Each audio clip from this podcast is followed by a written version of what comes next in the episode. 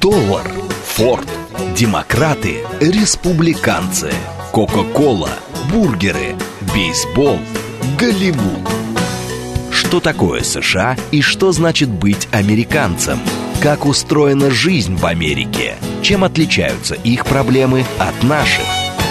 Об Америке без геополитики и военщины в программе Рафаэля Ардуханяна «Америка Лайт». Программа предназначена для лиц старше 16 лет. Добрый вечер, уважаемые радиослушатели. Радиостанция «Говорит Москва», передача «Америка Лайт». Меня зовут Рафаэль Ардуханян, я автор ведущей этой передачи.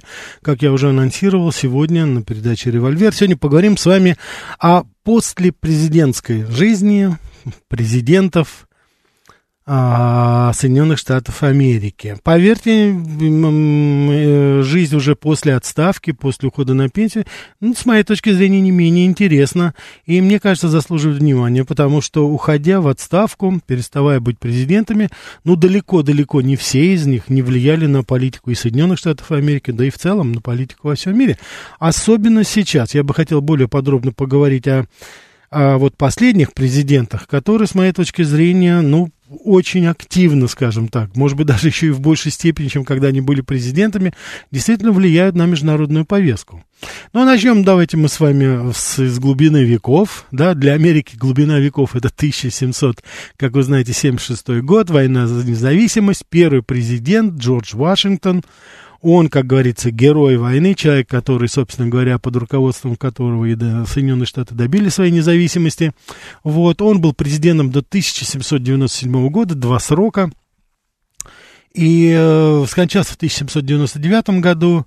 И вот два года, которые были, это, наверное, вот пример такого, знаете, скромного служения, скажем так, своей стране, без особых каких-то, так сказать, происшествий, без каких-то особых событий. Человек отбыл на свое именное, э, свое имение, где, это, собственно говоря, еще родители его приобрели, и, собственно говоря, там вот прожил последние годы.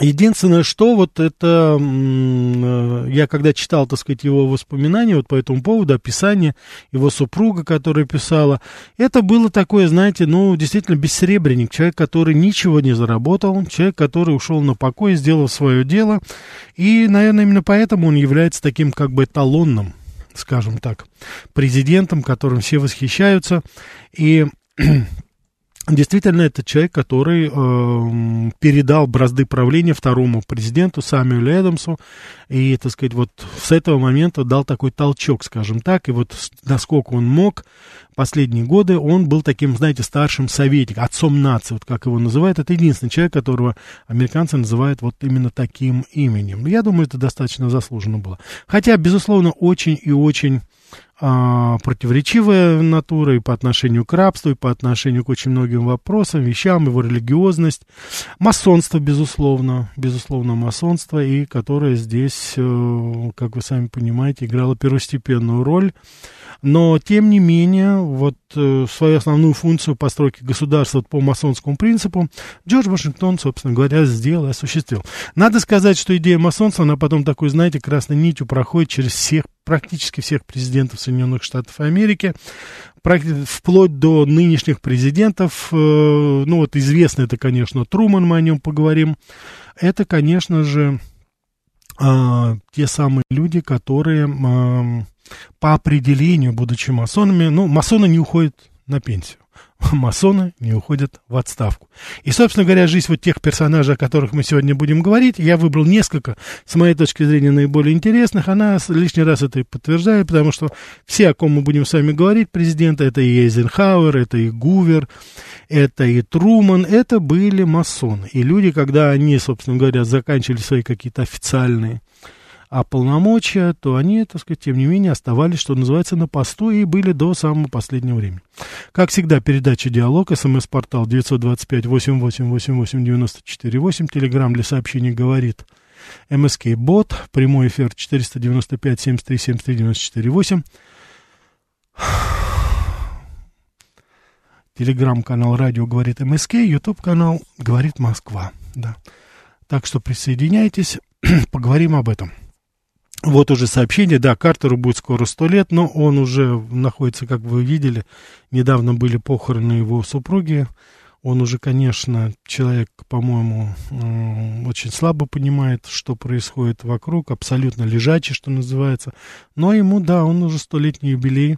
И, кстати, если вот говорить о Картере, э, это очень любопытно. Человек, наверное, вот по мнению очень многих экспертов, он после своего президентства сделал гораздо больше для своей страны, чем во время президентства. Вы знаете, что Картер вот до Байдена считался самым-самым непопулярным президентом. Он был президентом с 1976 года по 1980 год. А, пришел он на волне Уотергейского скандала, он демократ, поэтому это был тот период, когда демократы, конечно, после вот такого фиаско республиканской партии в лице Ричарда Никсона, они контролировали и Сенат, и Конгресс, и президент, собственно говоря, тоже вот был демократом, причем, что называется, такой был сюрприз для всех, потому что Картер не был кар- карьерным политиком, вот, он э, до этого занимал должность губернатора штата Джорджия, он сам вообще из Джорджии, а до того, как стать губернатором, он был владельцем э, соевой фермы был фермером фактически, ну, конечно, крупным, богатым, там у него были огромные владения, но, тем не менее, это не карьерный, не, не был карьерным дипломатом. Потом вот он, когда его, ну, с треском он проиграл в 1980 году Рональду Рейгану, конечно же, он тогда вот после этого, ну, посмотрите, 80-й год, это значит 43 э, года, вот человек, так сказать, уже на пенсии, что называется, он был очень, э, скажем так, его опыт, э, имидж, может быть, в какой-то степени, он использовался американским правительством, чтобы устанавливать те или иные связи. В частности, Картер ездил даже в Корейскую Народно-Демократическую Республику, встречался с Ким а, Ир Сеном, по-моему, тогда еще, и он, по-моему, еще встречался и с сыном вот Ким, а, Ким Чен Иром. Это вот отец Ким Чен Ина, вот нынешнего, значит, это вот дедушка, отец и, так сказать, вот внук. Вот он как бы, так сказать, застал всех троих. И он встречался там, пытался что-то наладить. Ну, кстати, вот судя по характеру отношений, которые э, складываются сейчас, не так это было все успешно. Так что, конечно же, мы э, должны здесь отметить. Но вот эта жизнь, которая потом начинается, она очень любопытна, потому что существует определенный тоже какой-то, знаете, статус. Вот есть какая-то, так сказать, традиция, чем занимаются эти люди. Они занимаются такой, знаете, внеклассной, скажем так, политической деятельностью. Но почему я взял эту тему? Дело в том, что в наше время эта ситуация коренным образом изменилась. То, каким образом сейчас, вот в данный момент, бывшие президенты Соединенных Штатов, это Обама и Клинтон, влияют на политическую жизнь в стране, это, безусловно, а, требует отдельного разбирательства, потому что здесь мы с вами видим абсолютно конкретно вот те самые масонские, собственно говоря, корни, потому что инициация всего этого, безусловно, это же не их, это же не их личная, скажем так, инициатива вмешаться вот сейчас в нынешний процесс. Ну, видя, что слабый, недееспособный абсолютно президент нынешний, но, тем не менее, вот они решили помочь как бы. Ну ладно бы они помогли, но у нас сейчас здесь получается так, что бывшие вот президенты, это и Обама, и Клинтон, они ведь вместе с супругами своими.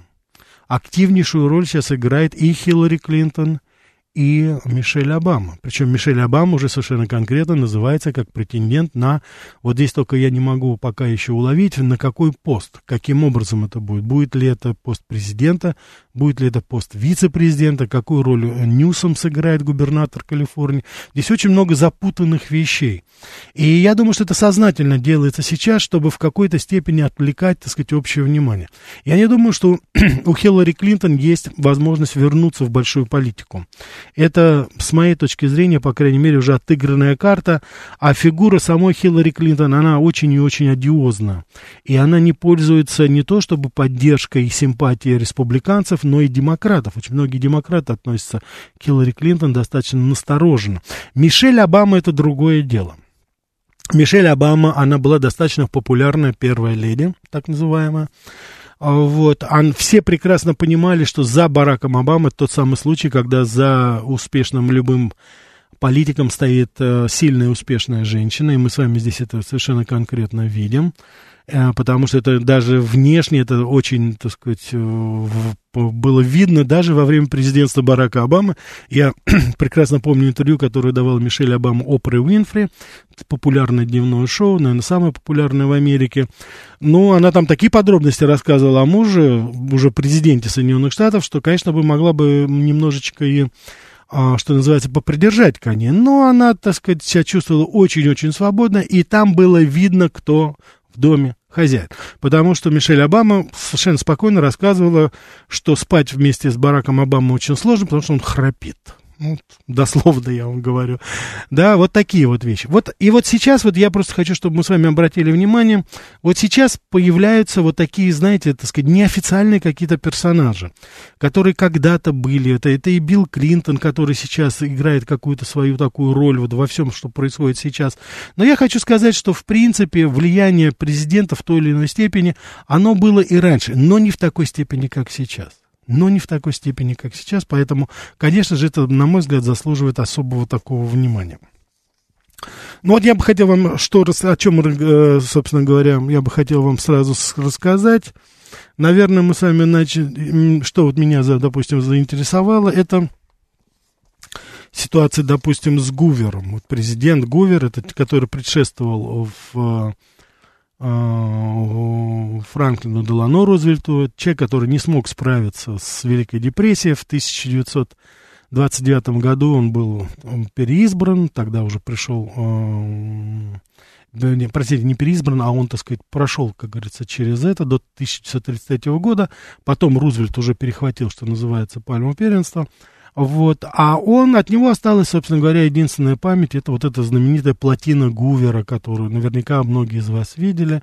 Она такая, знаете, достаточно популярная кинематографическая достопримечательность. Кстати, она даже э, фигурирует в фильме «Доктор Живаго», вот, который я рекомендовал, американский фильм с Самара Шарифом, а, то там вот тоже. Вот это такая, значит, дамба Гувера, которая была построена во времена депрессии, в честь, названа в честь этого президента.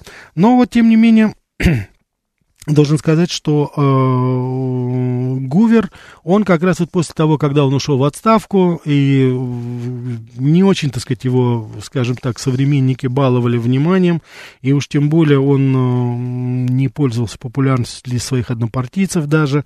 Но его трагедия вот в чем заключалась, почему я опять сейчас о Гувере говорю. Дело в том, что он сейчас повторяет в очень большой степени, на мой взгляд, повторил, вернее, э, историю, которую мы сейчас видим с вами с Дональдом Трампом. Дело в том, что а, он, э, тогда еще не было закона о том, что можно два срока быть президентом, и он один срок отсидев, он, так сказать, решил еще попытать, а, он решил попытать, собственно говоря, и еще, так сказать, вот президентских выборах.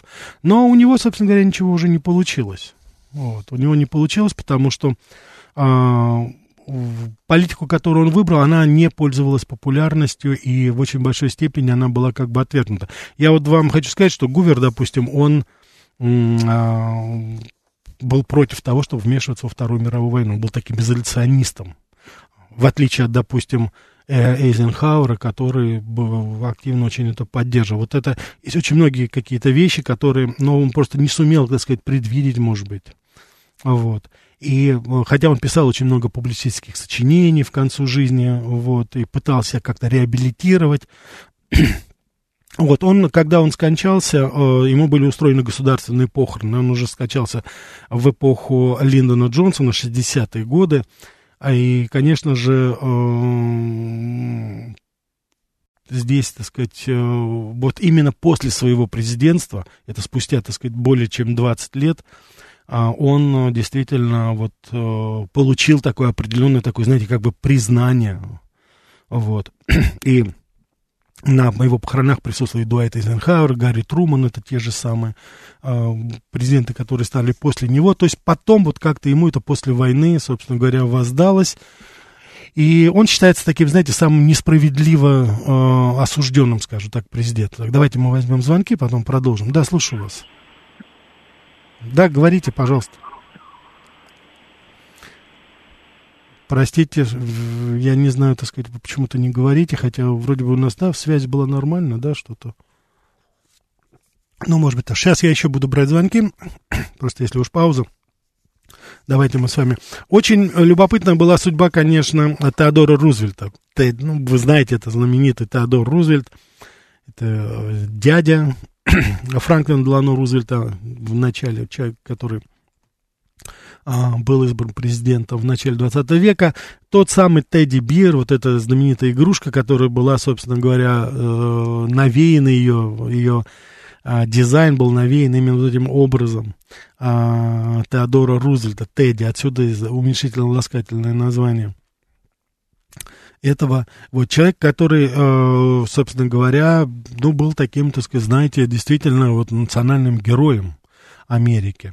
И он, собственно говоря, таким вот и остался, и после этого э, занимался очень, так сказать, э, активно занимался э, политикой до конца своей вот, э, хотя, э, конечно же, постепенно-постепенно он пытался а, найти себя, то же самое, ездил, очень много выступал, говорил, у него, было очень много, так сказать, встреч, лекций, вот, и э, тем не менее, вот его карьера потом, она уже, как говорится, не задалась, хотя он действительно был таким, знаете, ну вот национальным, он был крупный, здоровый, дуэлянт, офицер, сфехтовал прекрасно. А, вот, был, так сказать, любимчик женщин. Так, давайте вот мы еще сейчас возьмем, потом... Да, слушаю вас. А, добрый вечер, Рафаэль. Да. Очень сегодня интересная у вас тема, потому что Спасибо. вы даете ретроспективу э, президента в Соединенных Штатах, и здесь можно делать какие-то обобщения, какие-то общие Мгм. моменты э, снять. Вот у меня, в частности, вопрос вот какой. Скажите, пожалуйста, вот есть что-то такое, что этих абсолютно разных людей, которые выросли в разные исторические периоды, объединяет? Ну, например, они честолюбцы, Мгм. они хотят быть первыми лицами э, в стране. Они, э, значит, э, э, считают, что это, вернее, не то, что считают, а используют эту свою должность для того, чтобы повысить свой имущественный статус. Вот. Мгм. И э, э, еще один вопрос. Э, Скажите, кто из этих людей, которых, ну вот вы просмотрели там практически Да. всех президентов, тяжелее всего перенес отставку, потому что понятное дело, что отставка это всегда маленькая трагедия. Люди, которые перед тобой зависели, которые целиком от себя зависели, начинают относиться совсем по-другому. Э, Практически все это ощущают. И вот как они... Я понял, да, спасибо. наиболее болезненно это перенес. Да, Спасибо. спасибо. Очень хороший вопрос, очень хороший вопрос. У меня есть на него ответ, потому что я об этом думал, и вы вот вы сейчас своим вопросом как раз это постигнули. Ричард Никсон. Ричард Никсон человек, который, ам, э, если вот мы говорим о не- недооцененных президентах, то с моей точки зрения это не Гувер, это не э, Рузвельт, а это, конечно же, Ричард Никсон. Потому что человек сделал очень много. Человек, ну, фактически остановил Вьетнамскую войну. Человек, который подписал, инициировал политику разрядки с нами. Встречался, э, встречался с нами, э, приглашал Брежнева к себе и приезжал к нам сюда. То есть это человек, который очень много. Человек, который наладил отношения с Китаем, э, посылая своего госсекретаря Генри Киссинджера, мы с вами о нем говорили. И этот человек во время Уотергейского скандала ушел в отставку. Он тяжелейшим образом это переживал. Более того, у него это еще была семейная трагедия. Дело в том, что, э, ну, фактически вот то, что говорили очень многие люди, которые его потом окружали, это был человек, ну, фактически спился, если так говорить. Хотя он прожил достаточно долгую жизнь. У него было, э, в Калифорнии было свое э, такое ранчо, где он проводил время и э, проводил там и отпуск. И он, кстати, в это же на ранчо в Калифорнии он приглашал в свое время Брежнева. Они там встречались в этот момент.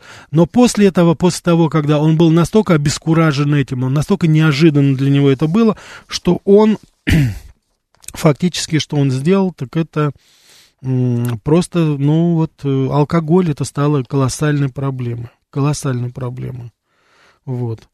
И несмотря на то, что это было такое место, куда приезжали очень многие знакомые его, это и Фрэнк Синатра приезжал, приезжали многие звезды Голливуда, тем не менее, вот все отмечали, говорили, что это было действительно очень и очень большое такое, скажем так, для него все-таки надлом. Он очень быстро пьянел, он, ну, он был уже алкоголиком. Вот э, Дэвид Фрост, такой журналист, может быть, вы смотрели, недавно вышел неплохой фильм, который как раз рассказывает с Энтони Хопкинсом в главной роли, в роли президента Никсона, и как раз вот этот английский журналист, который брал у него интервью, он очень долго не давал интервью, потому что он был, ну, просто, ну, в тяжелом состоянии, таком подавленном.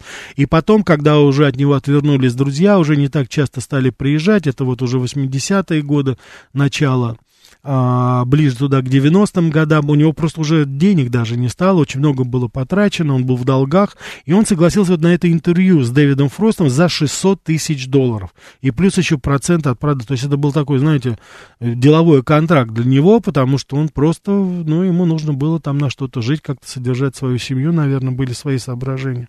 Вот, интервью продолжалось 30 часов, можете себе представить, вот, и там как раз а, очень многие смотрели и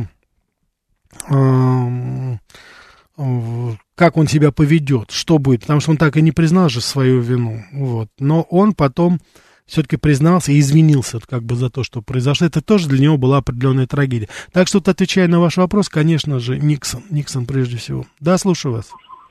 Добрый вечер. Да, добрый вечер. Э, Рафаэль, вот один вопрос, который мы в свое время обсуждали со студентами угу. в одном из элитных наших вузов. Угу. Скажите, пожалуйста, вот зачем людям, которые обладают достаточно, э, достаточным состоянием, миллионами долларов вычисляются, вот взять того же, того же Байдена, зачем они цепляются за эту власть? Mm. Это реально она им нужна? Или они просто как пешки, которых дергают за веревочку и, и, и играют на их самолюбие. Правда ли, что Байден управляет чем-либо? Угу. Ну, я думаю, что вы, задавая вопрос, сами, наверное, подспудно, я так слышу, по крайней мере, ваша интонация. Ну, конечно же, нет. Это достаточно эфемерная вещь. Э, люди считают, что они достигли какого-то верха, и думают, что они, ну, что называется, уже Господу Богу за бороду схватили, думают, что они что-то решают, но на самом деле, конечно же, они уже и тогда, и сейчас они ничего не решают. Политика — это участь марионеток. Редко-редко политики становятся действительно выразителями, ну, что называется, рупором своей эпохи, рупором времени.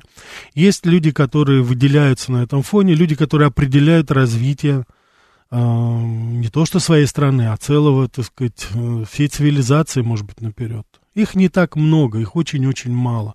Люди, которые действительно изменили, не, не то чтобы изменили, а изменили к лучшему нашу жизнь в той или иной степени.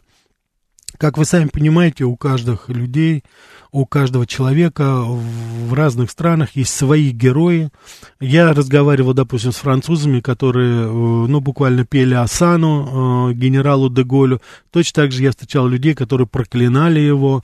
То же самое было с Маргарет Тэтчер. Ну, вы знаете, на нашей истории, возьмите, допустим, личность Сталина. Я надеюсь, вы понимаете, что можете найти миллионы людей, которые будут и за, и против. Это все достаточно такое. Но в целом, конечно, это вот суета-сует, которая и, конечно же, власть, она, ну, что называется, это такой наркотик. Это наркотик. И самое главное, что вы совершенно справедливо отметили, наркотик этот говорит, думает, что вы сейчас, ну, что называется, вознеслись над всеми. Но на самом деле, это, что называется, расскажи о своих планах, да, чтобы рассмешить Господа Бога, да, что ты там планируешь, что ты там видишь, да, вот это. Американцы любят говорить, это vision, вот у него видение там, допустим, есть будущего чего-то, это, это такая, знаете, очень лукавая вещь. В этот капкан попало огромное количество политиков, государственных деятелей, и выбраться оттуда они уже, собственно говоря, конечно, не смогли. Сейчас я предлагаю вам, уважаемые радиослушатели, вместе со мной послушать интереснейший и содержательный выпуск новостей радиостанции «Говорит Москва», а потом продолжим по про бывших президентов. Что такое США и что значит быть американцем? Как устроена жизнь в Америке? Чем отличаются их проблемы от наших? Об Америке без геополитики и военщины в программе Рафаэля Ардуханяна «Америка. Light». Добрый вечер еще раз, уважаемые радиослушатели. Радиостанция «Говорит Москва», передача «Америка Light». Сегодня говорим с вами о президентах-пенсионерах. Что делали разные президенты за историю Соединенных Штатов после своей пенсии? Вот меня, я когда изучал тему, меня удивила, а, знаете, э, судьба Эйзенхауэра после генерала Эйзенхауэра. Он, наверное, с больше с, так, с такой же гордостью носит звание генерала Эйзенхауэра, как и президента Эйзенхауэр. Народный любимец, Айк, как его звали, командующий союзными войсками а, во время Второй мировой войны в Европе объединенное командование, человек, который внес очень большой вклад в разгром фашистов, безусловно, немецко-фашистской Германии, человек, который непосредственно руководил высадкой в Нормандии и так далее. Э, президентство его было достаточно такое сумбурное, потому что он все-таки был, конечно, генералом, но настолько был любим и популярен человек, что, конечно же, очень многие вещи, которые даже поначалу вряд ли бы прибавили положительных очков как кому-нибудь другому, но с президентом Эйзенхауэром это а, проходило все, что называется, на ура. Он, так сказать, э, был вне критики, скажем так. Его поддерживала и демократическая, и республиканская партия. Он спокойно отбыл свои два срока без особых проблем, и только в 1960 году передал свое президентство Джону Кеннеди, трагически погибшему. Вот. А, я, кстати, оценил тут шутку, тут пришло сообщение, говорит, а что делал после президентства Джон Кеннеди? Ну да, такой юморок черненький, но ничего. Вот. А, он прожил после своей отставки буквально два года и скончался на своей небольшой ферме, по-моему, в штате Пенсильвания. Вообще, так сказать, не, никаким образом не выделяясь, там никаких лекций, которые сейчас абсолютно бешеные суммы. Лекция, э, допустим, Дона, э, Билла Клинтона доходит до 500 тысяч долларов, там 40 минут, может быть. Так что здесь, как вы сами понимаете, немножко другое отношение было к жизни. Да, слушаю вас. Добрый вечер, Рафаэль, Сергей Алексеевич. Да, Сергей Алексеевич. Скажите, пожалуйста, какой из американских президентов в исторической памяти американцев наиболее неуважаем и презираем? Кто-нибудь из них в своих делах переплюнул наших, Ельцина и Горбачева, в части вреда и позора для собственной страны. Я спасибо. понял, да, да, спасибо. Я думаю, что я думаю, что Байден, безусловно, станет, наверное, все-таки таким. Как я уже говорил, под очень большой критикой у нас находится э, и Никсон, и, как ни странно, Труман. Вот Труман как раз это тот человек, который э, вызывает ну, очень противоречивые отношения, хотя он два срока пробыл после э, Франклина Делано Рузвельта, был его вице-президентом. Человек, который, ну, он войдет в историю навсегда, конечно, войдет в историю как человек, который впервые применил атомное оружие а, и даже нельзя сказать на поле боя. Нет, он просто мирные два города, так сказать, разнес пух и прах, Хиросиму и Нагасаки. Это он принял это решение. Всю свою жизнь после этого он оправдывался. Он оправдывался и каждый раз пытался говорить о том, что а, это было необходимо. Вот его, как говорится, планета была именно в том, что он а, оправдывался за то, что он сделал, потому что ему, что называется, покой не давали. Хотя этот человек поддержал а, борьбу за гражданские права. Я, я должен сказать, что Труман, он инициировал, собственно говоря, вот этот процесс так называемого Medicaid, это медицинская страховка для бедных американцев. Сейчас это уже, конечно, выродилось просто в какой-то фарс, но тогда это было, конечно, определенное подспорье. Но это никто не помнит, это никто не обсуждает, обсуждает именно вот это. И обсуждают именно это, и поэтому, конечно же, это было связано прежде всего с бомбежкой Хиросимы и Нагасаки, хотя, опять же, он, будучи масоном, он был безусловным масоном, это была такая, да, я даже знаю, это ложа Белтон, штат Миссури, в 1911 году он стал, э, значит, вошел в нее, и потом уже в 1940 году он был избран даже великим мастером Великой Ложи в Миссури. Вот. Э, он потом даже говорил, что он не скрывал это. Масонские выборы принесли уверенность в моей победе на всеобщих выборах. Вот, и потом он, так сказать, уже был просто уже там по какой-то иерархии шотландской, по-моему, в 45-м году он был возведен еще дальше. Поэтому деятельность Трумана, она потом, она выражалась вот именно вот в таких каких-то, знаете, ипостасях. Я знаю, что э, Эйзенхауэр очень критически относился как раз к этому. Более того, Эйзенхауэр даже по старой традиции когда один президент сменяет другого в Америке, то происходит такое чаепитие, ти-пати называется в Белом доме. Так вот, Эйзенхауэр не пришел на это. Он сменил Трумана, А, вот. Но он не стал, так сказать, не, не, не стал пить с ним чай. Труман его ждал там с женой, потом они встали и ушли. То есть там были, конечно, какие-то, знаете, разногласия, но разногласия говорят не то, что потому, что Эйзенхауэр не любил или плохо относился к масонам, а Эйзенхауэр был как бы из другой ложи, что ли. Там, вы знаете, там столько под таких подспудных этих течений, которые в той или иной степени влияли на этих людей.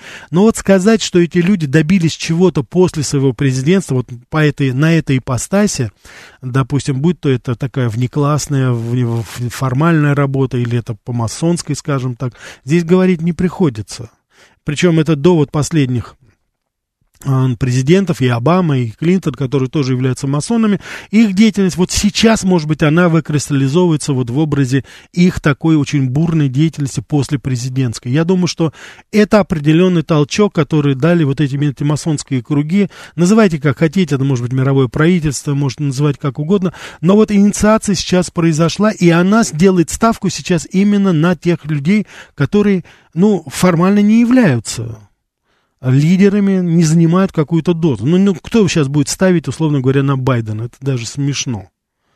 Вот, так что, конечно же, здесь... Вот здесь, кстати, 2036 пресс. Какие президенты были более дружественно настроены к СССР? Демократы или республиканцы? Конечно, республиканцы. Все прорывы в той или иной степени они были сделаны именно это. За исключением, может быть, одним, это вот Джон Кеннеди, который за короткий срок, но он успел, так сказать, все-таки внести определенный вклад в стабилизацию отношений, ну, разрешение вот Карибского кризиса, как вы понимаете. А так это, конечно, разрядка, это республиканец Никсон, а, подписание договоренности, потом это и Джеральд Форд, потом его визит во Владивосток, подписание. Как ни странно, вначале Рональд Рейган а, достаточно активно участвовал вот в нормализации отношений, но когда он увидел, что имеет дело с таким персонажем, как Горбачев, простите, что я так называю, он, конечно же, уже, что называется, во все тяжкие пустился и, что называется, добивал ну а чего, если, как говорится, прогибаются люди, почему бы это не сделать? Потом это сделает Джордж Буш то же самое. Но, тем не менее, вот отношения были более-менее. И посмотрите, Билл Клинтон, который тоже вроде бы был друг, друг Борис, друг Билл, ну это же он начал, собственно говоря, вот эта вся вакханалия, которую мы сейчас разгребаем, это началось с бомбежек Югославии. Это все началось с бомбежек Югославии, и за это ответственен, конечно же, Билл Клинтон. Это человек, который, собственно говоря, вот сейчас, вот мы сейчас то, что с вами пожинаем плоды, это, конечно же, деятельность вот именно это.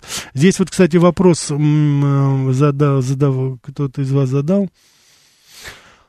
А, да, вот 2036 тоже. Рафаэль, сообщите, пожалуйста, поддерживает ли сейчас Билл Клинтон отношения с Моникой Левинской? Конечно, не поддерживает. Более того, я видел выступление, ну, по интернету, видел выступление Моники Левинской, уже она, так сказать, такая девушка за 40, что называется. Она так и не устроила свою судьбу, у нее нет детей, она не, не вышла никогда замуж, и она говорила, что эти отношения полностью разрушили ее жизнь вот как она говорит, она там какой-то фонд создает свой, ну, то есть уже посвятила себя такой обществен, общественной деятельности. Отношения они уже, как говорится, не поддерживают, ну, потому что история все-таки грязная, и она, да, согласитесь, ничего хорошего ни той, ни другой стороне не принесла. Так, у нас полная линия, давайте отвечим. Да, слушаю вас. Добрый Алло. вечер, пожалуйста, да, говорите. Э, добрый вечер. Добрый. Меня слышно? Вас очень хорошо слышно, пожалуйста. Ага. Вот я хотел бы добавить э, несколько слов по поводу президента Дуайта Эйзенхауэра. Действительно, генерала, участника Второй мировой войны uh против фашизма и народного единства американского, да. uh Вот вы бы упустили, что именно при нем впервые наш руководитель Никита Хрущев туда в Америку в октябре, если не ошибаюсь, осенью 59 года летал. Совершенно и верно. Было провозглашено такое мирное существование с нашим Хрущевым mm. двух систем, с которой, по его убеждению, победили Хрущев. Мы должны победить. То есть мирное существование двух систем было, и соревнования. А, еще до Никсона, то есть это такая э, тенденция, она была э, проявлена при Хорошо, спасибо за ваше уточнение. Да, единственное, что э, это отдельная вообще тема. Визит в сентябре 1959 года.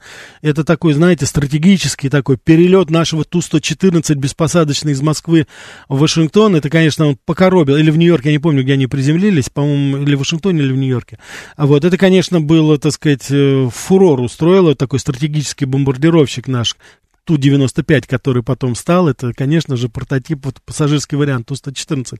Вот, это был очень успешный, да, месяц, более месяца длилось это.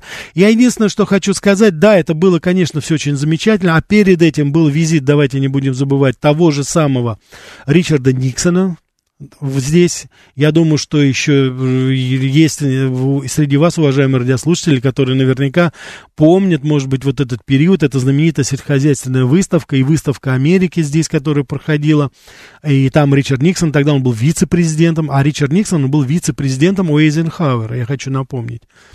Именно он потом баллотировался от республиканской партии в, в 1960 году и с треском проиграл Джону Кеннеди.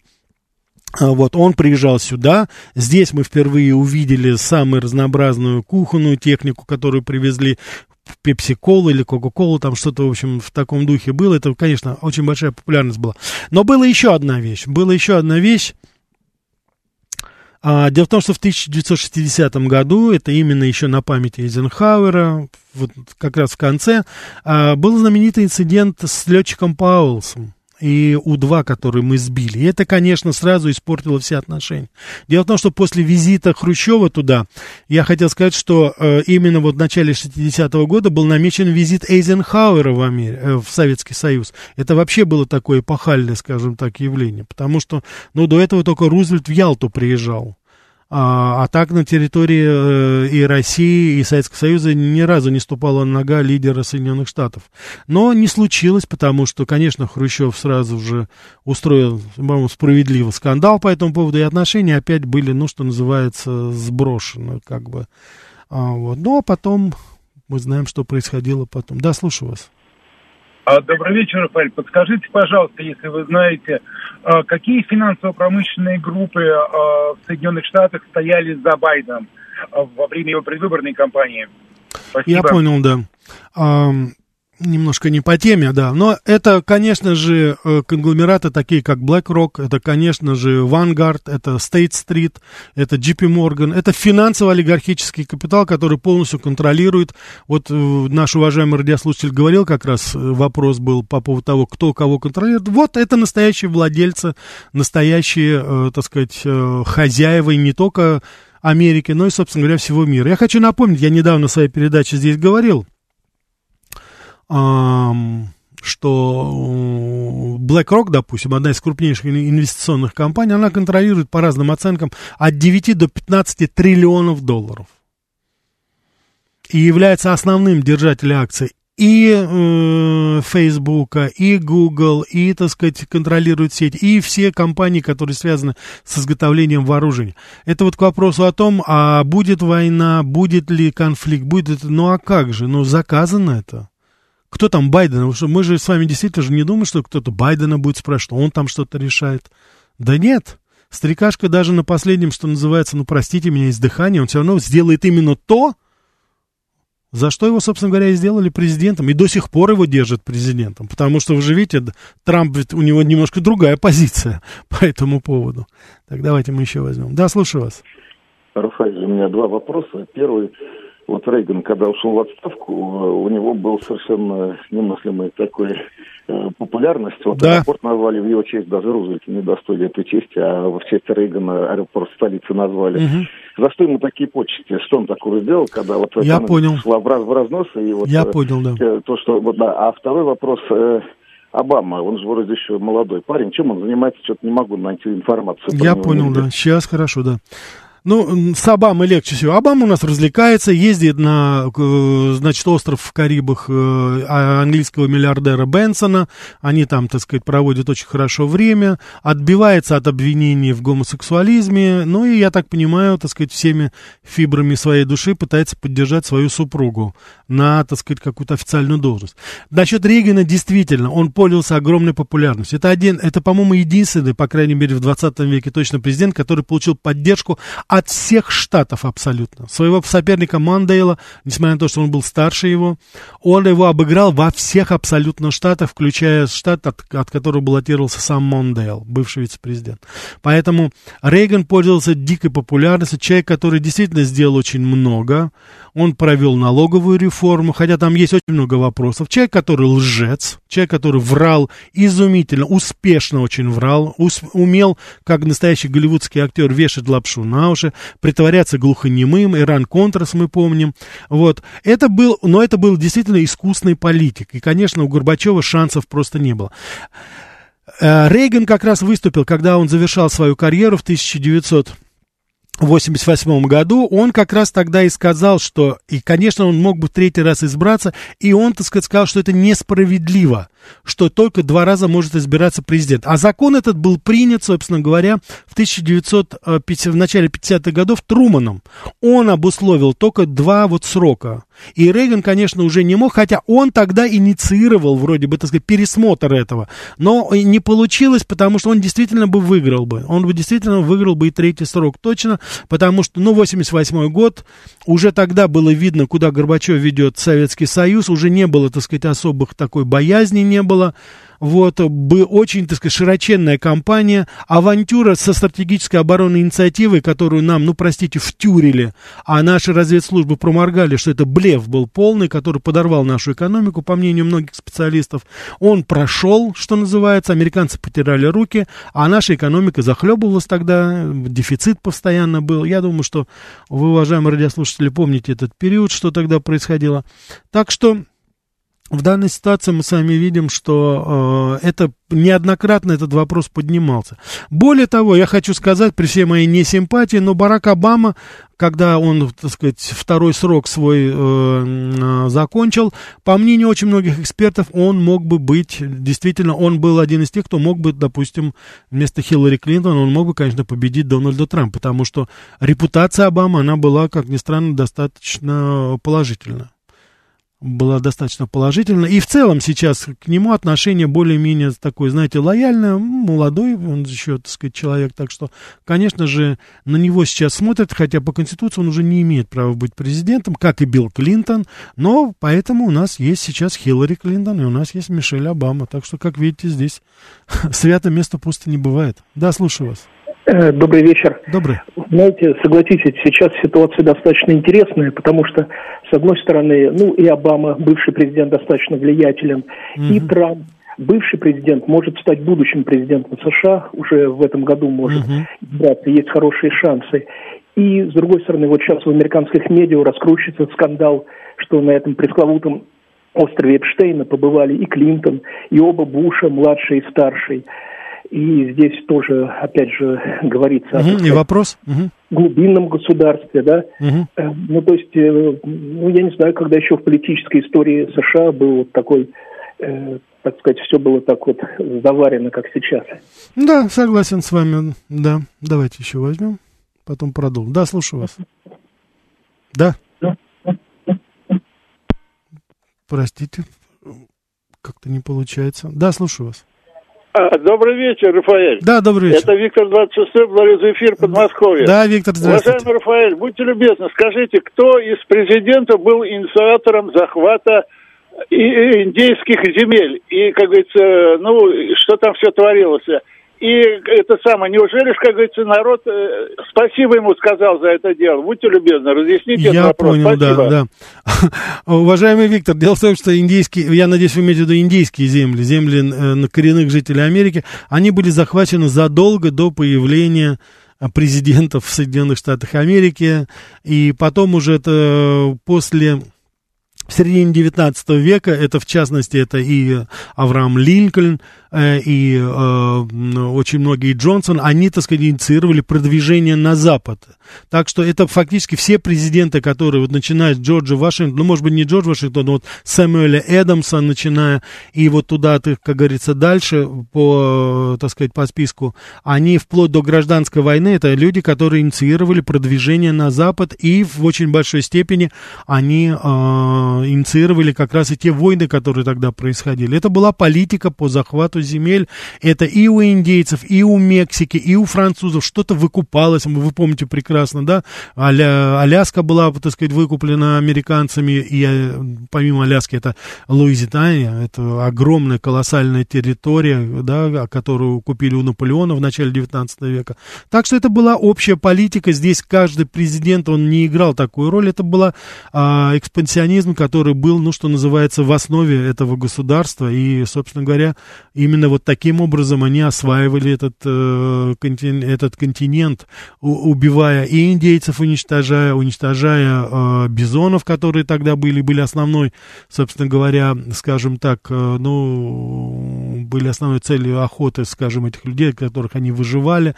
Так что все было тогда подчинено э, тому, чтобы захватить. Если до этого надо было уничтожать а людей это делалось. И мы сейчас с вами, мы не раз с вами говорили, это миллионы-миллионы людей, которые были э, просто уничтожены. Это была бы это геноцид был индейского народа. Но американцы сейчас об этом не вспоминают. Они откупились, они теперь знают, что вот, допустим, э, если у вас там даже есть там одна восьмая или одна шестнадцатая кровь индейца, то вы можете получить колоссальные льготы, казино открыть. Вот сейчас очень многие казино, кроме Лас-Вегаса и Атлантик-Сити, тут старые места, там они, они все вот в какой-то степени созданы вот под эгидой каких-то индейских племен, и там какой-то вождь ходит, который, конечно же, уже никакого отношения не имеет э, к своим предкам, но, так сказать, вот Америка как бы, так сказать, компенсирует вроде бы это. Ну, насколько это получается, судите сами, конечно же, это фарс. Так, Буш-младший, чем он занимается, разве он не считается худшим после? Вы знаете, после Байдена уже не считается, а так, конечно, на Буша, да. Вот вы справедливо, Мик, совершенно говорите, это тоже был, конечно, непопулярный человек, и потому, как он вел себя во время террористического акта 11 сентября 2001 года, у него стопор был такой, то, как он говорил, это, конечно, просто перлы такие выдавал, что народ просто э, хохотал до упадка. Это, хотя человек закончил вроде бы Ельский университет, вот, человек, который был очень одиозен, конечно, вот. Но зато с хорошей реакцией, если вы помните, во время своей пресс-конференции сумел увернуться от ботинка, который летел в его сторону со стороны одного иракского журналиста. Так что, как видите, судя по всему, в физической форме он гораздо лучше, чем в ментальной. Вот. Так. Вот э, Сергей пишет, у нас в Ступинском районе сделали асфальтовую дорогу через лес к даче Сталина, туда должен был приехать Кеннеди. Ну, я надеюсь, не к Сталину, да, наверное. Вот. Виталий пишет, Ту-114, который полетел, был настолько высоким, что американцы даже трап не нашли. Вот любопытно, надо проверить, может быть, даже, да, может быть. Может быть, так и есть. Так что это, конечно же... Секс-скандалы только с Клинтоном были среди президентов. Григорий пишет, да, конечно, нет. У нас Джон Кеннеди один, так сказать, был еще тот ходок. Это еще тот ходок. Так что здесь это точно. Так, фотография. Вот Трамп хорошо сохранился, да, наверное. А так, вот Рафаэль изучают для американских президентов в школе и меняются ли эти учебники сами. Вы знаете, изучение президентов очень любопытно происходит в Америке. Дело в том, что выбираются только наиболее популярные президенты и говорится об их, так сказать, достижениях. Как правило, вот это такая, знаете, стратегия образовательная. Они не говорят плохое о себе они не говорят. Вот это самолинчевание, бичевание, которое мы иногда допускаем у нас здесь, у них это абсолютно отсутствует. Они считают, что мы должны в школе научить своих детей хорошей истории, а плохую историю дети и там юноши, студенты узнают сами. Ну, кстати, вот по ситуации в кампусах, в университетах, что сейчас там творится, и антисемитизм, и насилие, и, так сказать, радикальные выходки радикальных групп, мы видите, что они достаточно быстро учатся. Но изначально это всегда день президента, день флага, это все очень торжественно. То есть, вот, знаете, мы иногда смеемся там, особенно вот современная молодежь там говорит, а вот как октябрята, вот как вы пионеры были, строем ходили. Вы бы посмотрели, как американские детишки ходят строем на День президента, на День независимости, во время парада, во время Дня флага, во время так называемого Memorial Day, почитания ветеранский день. Вы поверьте мне, там это еще, знаете, там пионерская организация отдыхает наша. Так что здесь, так сказать, без каких-то иллюзий. Здесь перед каждым матчем гимн, и все встают, руку прикладывают, и звезды шоу-бизнеса поют этот гимн каждый раз по-разному, каждый раз разные, начиная от Бейонсе, кончая, так сказать, Фрэнком Синатрой. Так что это там с патриотическим воспитанием все в порядке. Я думаю, что нам еще даже поучиться многому нужно было бы, а то у нас тут просто нигилист на нигилисте. Уважаемые радиослушатели, наша передача подходит к концу. Извините, сбрасываю ваши звонки. Я рад, что многим вам понравилась эта тема. Будем по мере наших скромных возможностей и дальше вам показывать такие, знаете, так сказать, не совсем а, явные, скажем, стороны истории Соединенных Штатов. Судя по всему, у вас это вызывает интерес, и я этому искренне рад. Завтра у нас с вами встреча в 14.00. Говорим об истории улицы Бродвей. Очень много интересного расскажу.